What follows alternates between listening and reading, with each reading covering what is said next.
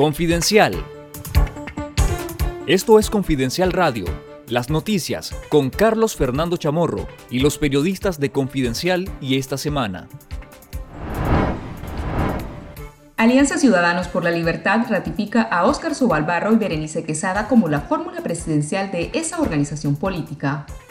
La Alianza Ciudadanos por la Libertad ratificó este miércoles al ex jefe de la contrarrevolución y vicepresidente del Partido Ciudadanos por la Libertad, Óscar Sobalbarro, y a la ex reina de belleza de Nicaragua 2017, Berenice Quesada, como los candidatos a presidente y vicepresidenta por esa organización política para las elecciones generales del próximo 7 de noviembre. La elección de Sobalbarro se da tras el arresto de tres de los precandidatos inscritos en la alianza C por L, Juan Sebastián Chamorro, Arturo Cruz y Noel Vidaurre, y ante la negativa del partido C por L a aceptar nuevas precandidaturas como la de la doctora Asunción Moreno. Además, este partido también dejó a un lado al opositor Américo Treviño, quien era el precandidato que quedaba en el mecanismo de selección. C por L ha sido fuertemente criticado por incumplir su acuerdo de no postular a un candidato presidencial militante de su partido.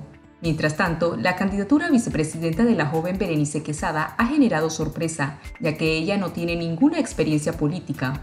Quesada se ha dedicado principalmente al modelaje y es licenciada en Administración Turística y Hotelera. La plataforma conformada por C por L y la Alianza Cívica se ha ido desmoronando a medida que se acercan las inscripciones de candidaturas a presidente y diputados nacionales, departamentales y al Parlamento Centroamericano. Escuchemos a la presidenta de Ciudadanos por la Libertad, Kitty Monterrey, en su intervención durante la convención política de su partido. Y decidimos que fuera el máximo órgano de dirección de la Alianza Ciudadana quien mediante consulta a las bases opositoras y a los diferentes sectores del país, la que decidiera en esta difícil coyuntura quiénes serían los candidatos a la presidencia y vicepresidencia de la nación.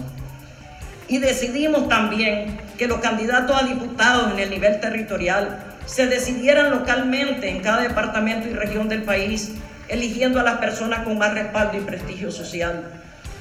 Por supuesto que nos hubiera gustado tener como candidatos a personas que injustamente están detenidas, encarceladas o en el exilio. Pero quiero decir claramente que hemos hecho dentro de la excepcionalidad y de la situación de emergencia las mejores listas posibles contando con los mejores candidatos que se han atrevido a aceptar este reto. También escuchemos a Óscar Sobalbarro, candidato presidencial del partido C por L. Acepto agradecido esta responsabilidad que nunca pensé tener en estas circunstancias. No nos desanimemos y renunciemos a la participación electoral que es la única vía cívica posible para recuperar la democracia.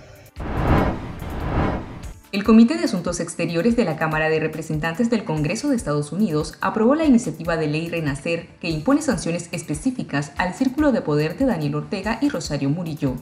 El proyecto de ley que ha logrado el consenso bipartidista en Estados Unidos pretende ejercer presión al régimen nicaragüense para que facilite una reforma electoral que garantice elecciones libres y transparentes. El pasado 22 de junio, esta iniciativa fue aprobada por el Comité de Relaciones Exteriores del Senado y ahora avanza al Pleno de la Cámara de Representantes del Congreso, que de ser aprobada será finalmente remitida al despacho de la Casa Blanca para que el presidente Joe Biden la firme y entre en vigencia.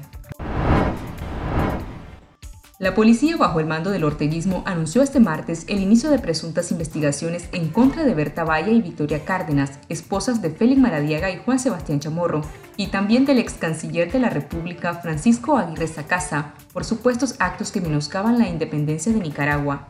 El Ministerio Público también emitió un comunicado justificando las investigaciones y señalando que procederán a acusar a Valle y Cárdenas por indicios de que han atentado contra la sociedad nicaragüense y serán criminalizadas bajo la ley de soberanía que imputa cargos de traición a la patria.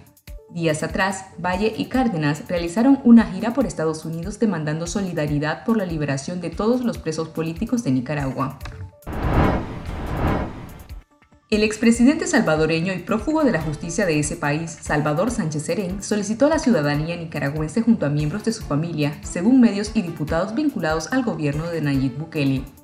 La solicitud de Sánchez Serén llegó días después que la Fiscalía de El Salvador acusó al exmandatario por los supuestos delitos de enriquecimiento ilícito, peculado y lavado de dinero. De acuerdo con la acusación, el expresidente salvadoreño recibió 530 mil dólares cuando se desempeñaba como vicepresidente del mandatario Mauricio Funes, quien tiene seis órdenes de captura por diversos actos de corrupción. Funes huyó hacia Nicaragua en septiembre de 2016 y en julio de 2019 recibió la nacionalidad nicaragüense que lo protegería de la extradición. Esto fue Confidencial Radio de lunes a viernes a las 12.30 del mediodía y los jueves una edición especial a las 11 de la mañana. Escuche nuestros podcasts en Spotify y visítenos en confidencial.com.ni con el mejor periodismo investigativo.